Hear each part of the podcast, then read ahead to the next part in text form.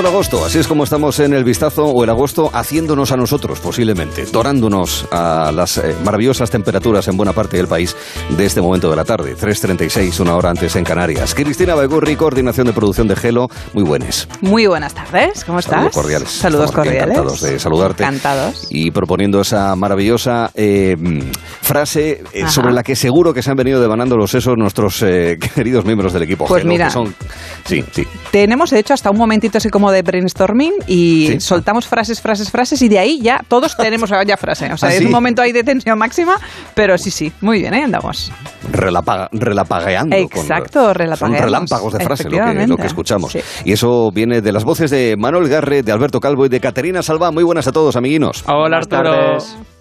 Caterina, vamos a ver. ¿Te han dicho lo del choque de generaciones? Me han dicho, me han 26, dicho, me han dicho. 26-22 ganando nosotros. ¿eh? Sí, sí, menuda paliza. Es que sin mí estos dos no, no, no, no puede ser, no puede ser. Esto- Hoy acertamos 3 de 6. Es- exacto, ¿eh? que pasa. ¿eh? Es que lo ponéis tan difícil, sois Anda, vosotros. no es cierto. Nos lo ponéis muy complicado. Arturo, es Arturo, Es Arturo, puso- es Arturo, Sí. Arturo, Sí. Arturo sí que lo puso complicado. Arturo ¿eh? se pasa. Hay que, hay que bajar el nivel, ¿eh? Bueno, voy a bajar un poquito el Esto nivel. como ¿Sabes los videojuegos, hay que bajarle un puntito, Arturo.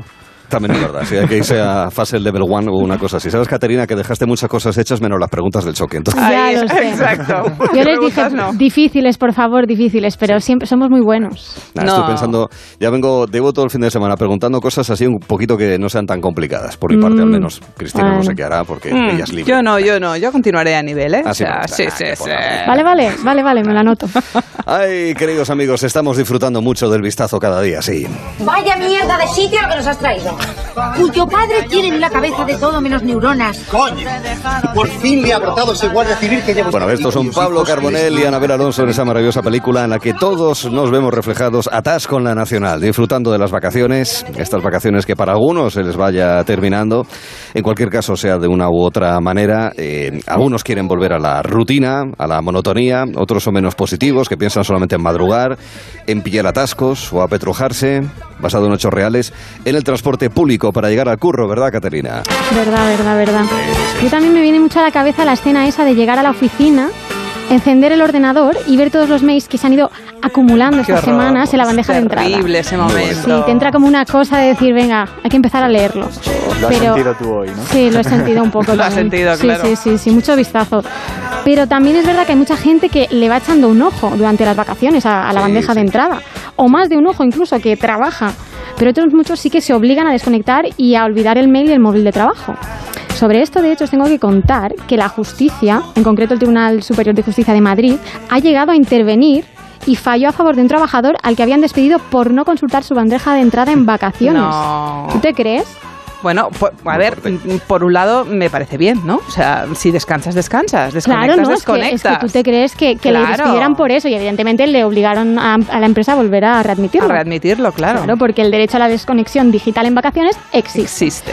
Y una solución también intermedia y muy típica para quien, ma- sobre todo que es un poco tortura para quien manda un mail a veces, pero que es muy común, es la clásica respuesta automática a cualquier mail. Así. Claro, Mm. lo típico de mm, me- te llega la respuesta enseguida y te pone estoy de vacaciones y volveré tal día.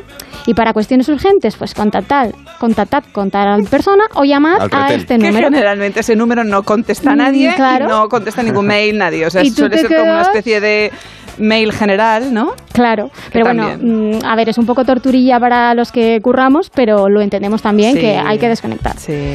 Pero como tú dices, Arturo, todo esto de las vacaciones se va acabando.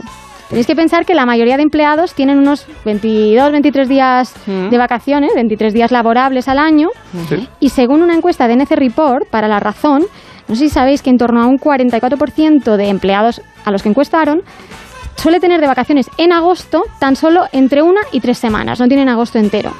Entonces, si echamos cuentas, 22 de agosto, la Ya. semana en la que empieza Sí. la reincorporación Esta de... semana la gente va a ir Claro. volviendo. Comienza Sí, la gente Sí. a volver. Hay menos sitio de aparcar y eso Se nota, eso- el, sí, el metro ya va lleno, Uy, sí, los autobuses ya van nota. a tope, se nota mucho ya aquí, sí. Y uno de los que va a volver el 22 de agosto, que ha vuelto porque ya estamos a 22 de agosto, es precisamente Ismael Labrador, que es un tuitero valenciano que hoy terminaba sus vacaciones. Quién sabe si nos estará escuchando desde su despacho, yo me pregunto. Es muy posible. Es muy posible, ¿verdad? Pero, ¿cómo sé yo esto? Como yo conozco a Ismael, pues lo- os lo cuento porque él ha sido precursor de una idea cuanto menos mm, interesante, ¿vale? A ver. Este hombre trabaja en varias empresas y en sus vacaciones, pues él quería desconectar, pero de verdad. Nada de estar mirando la bandeja cada dos por tres y ahora respondo a este email porque es algo breve y al final pues acaba siempre liado, ¿sabes? Sí. Entonces Ismael pensó que la mejor manera de desconectar era preparar una respuesta automática que decía lo siguiente. Hola, me he cogido unos días para desconectar y estaré fuera de la oficina hasta el lunes 22 de agosto. Para evitar que mi bandeja de entrada sea un caos, cuando vuelva, atención, borraré todos los mensajes que haya recibido durante mis vacaciones ¡Ostras! sin excepción. ¿Vale, chato? Temerario. O sea, ya directamente te dice que escribas lo que escribas, no lo va a leer. Que sí, que sí. Y luego Bien. continúa, matiza, Venga. por si no te quedaba claro. Eso significa que el mail que me acabas de mandar no lo voy a abrir. Y se perderán el tiempo como lágrimas en la lluvia. Ay, Oh, fíjate. Es un poeta. Es un poeta. Es un poeta, Ismael. Es un androide poeta. Sí, Como sí. lágrimas en la lluvia. ¡Qué maravilla! Con un poco de recochineo, pero es un poeta. Sí, sí que es. eh, continúa diciendo: si es algo importante, reenvíamelo a partir del 22 de agosto. Esa Muy es la, la- la solución que Muy ofrece. bien, muy yo lo borro, pero reenvíamelo que yo currar, curraré. Exacto. Y cierra con un emoji sonriente. Muy bien.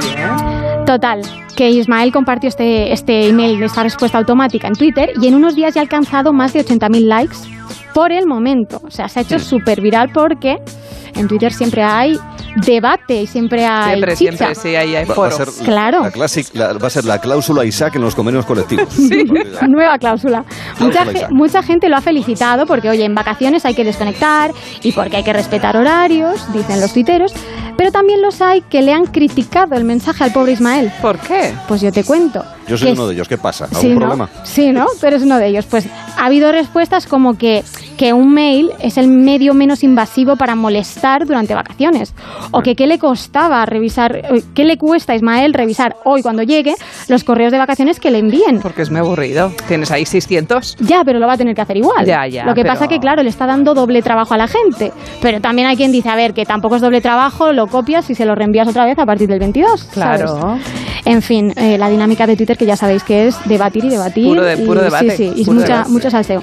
No sé qué pensáis vosotros, si sois de, de dejar una respuesta automática, de mirar los mails de reojo, o qué hacéis para desconectar. Yo nunca miro los mails y sobre todo disfruto muchísimo cuando pongo lo de la respuesta automática.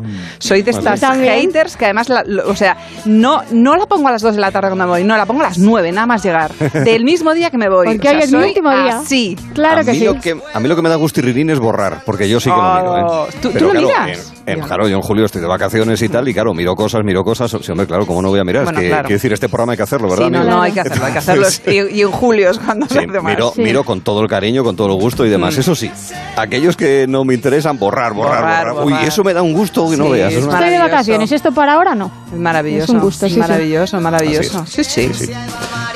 Bueno, pues nada, pues cosas de la desconexión digital. En realidad lo que viene ahora que nos cuenta Manuel va bastante ligado con esto.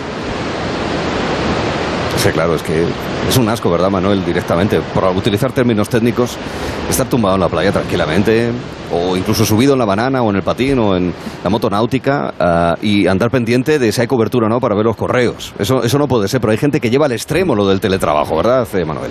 Sí, Arturo, es que teletrabajar nos puede venir muy bien en muchas ocasiones, sobre todo a los que somos de fuera, ¿no? que podemos escaquearnos a nuestras ciudades mientras que hacemos también nuestros quehaceres laborales.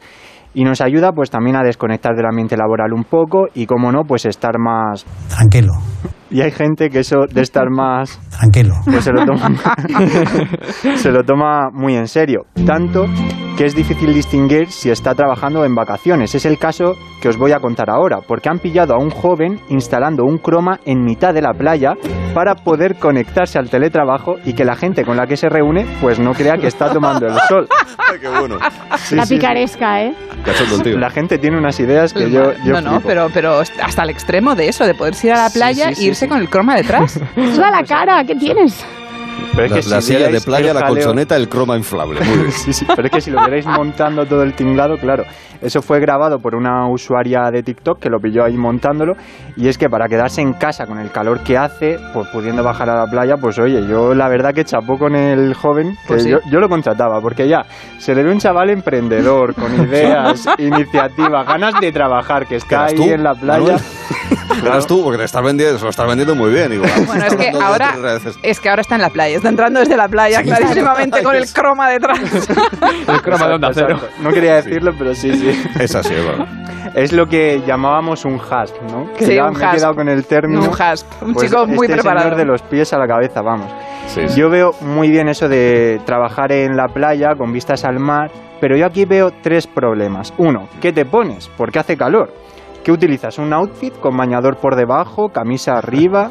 Luego, tema gafas de sol, o sea, no puedes llevar, el sol molesta. Ya. Al final acabas con los ojillos, pues eso, rasgados y eso se nota que estás en la playa. o sea, no tiene que ser una escena, tú imagínate los de la reunión, claro, o sea, es que eso se ve. Dos, el internet, porque el 5G no sé cómo llegará, no sé qué playa será, pero vamos, muy rápido no será, a lo mejor lo roba del chiringuito. Así no, así no. Bueno, ese chiringuito no. Y por otro lado tenemos el problema de los soniditos, porque imagínate que estás dando un pitch ahí súper importante, hablando de los números del último mes y aparece el típico... Agua y cerveza, Coca-Cola.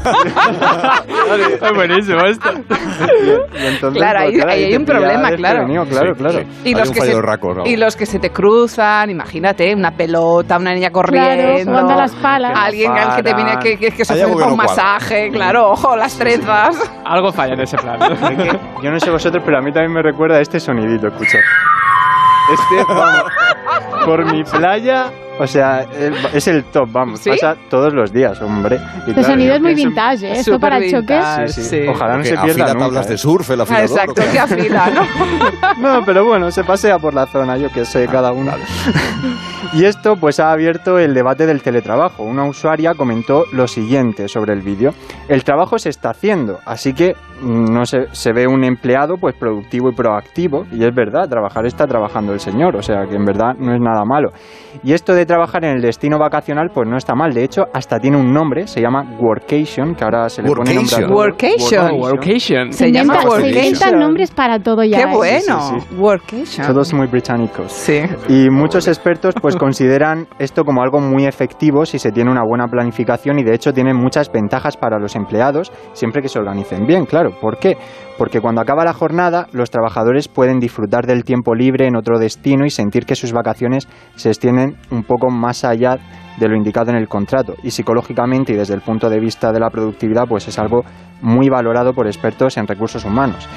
Pero esto es una cosa y otra es ir directamente a la playa, o sea, plantarse allí con el croma. Pero en fin, cada uno pues de esto del workation saca sus propias conclusiones. ¿Vosotros recordáis así alguna anécdota Sí, de mañana. teletrabajo? No, no recuerdo. Pronostico que mañana. A mí me apetecía darme una vuelta por la Catedral de Oviedo y me voy a hacer el programa entero allí. Un- Ah, pues mira, qué genial. Más genial. fantásticos. Oye, voy a dar una vuelta al Santo Sudario, la Cámara Santa, la torre que permiten abrir desde hace unas semanas. Y digo, mira, pues voy a darme una vuelta, voy a hacer un turista y de paso me llevo el programa. Muy ¿A bien. Parece buena idea? eh? Fantástico. Me buen escenario, buen escenario. Me parece muy Sí. bien. sí. Workation maravilloso. Vosotros eh, también tenéis así iniciativas de esas características de mezcla de trabajo y de vacaciones al mismo tiempo. De Yo en el jardín de casa que tenemos piscina, ¿Sí? confieso que he trabajado un viernes así que ya no que ya nos íbamos todos. Venga, me he puesto ahí con el ¿Qué me ordenador. dices? Sí, sí lo digo, lo confieso. Los pies Mi- en el agua con y los el pies en el- no, no, yo estaba en el jardín, pero bueno, con el bikini ya dispuesta a las dos a O meterme. sea, a las dos apagabas, ponías el avisito este de, de Sí, sí. Ismael, aunque sea por Hasta un fin luego. de semana, y andando, ¿no? Sí, sí, sí. Qué ¿Es bueno. posible, queridos amigos, estar trabajando con el móvil al mismo tiempo dándole al tema?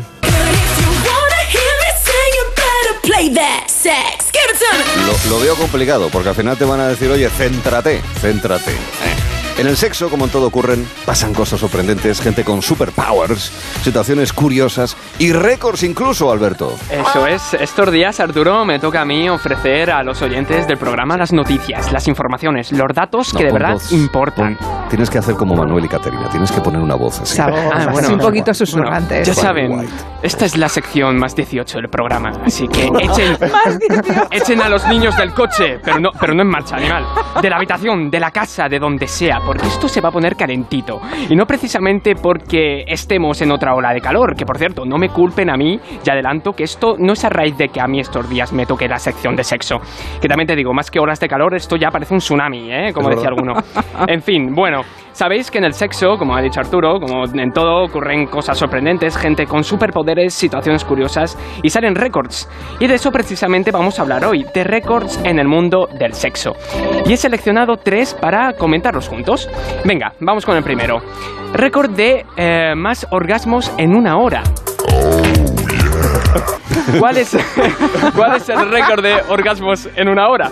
Pues durante un estudio que se realizó en un centro de salud en California, que esto, esto me ha Me ha flipado. flipado. Están trabajando estos dos. Centro de salud en California. Esto me, esto me ha flipado porque ¿Pero un California, estudio... California o en algún pueblo? Exacto. Un pueblo de California. Pensemos en, en- en California, pensemos a lo grande. Venga, sí. eh, en la capital. En Californication. Claro, claro. cuadrar, ¿eh? En la Los capital. Claro que como digo, esto me ha flipado porque un estudio en un centro de salud en California, imagínate esto, trasladado, Están jugando los médicos. Claro. Estos dos también. trasladado a a, lo, todos los médicos.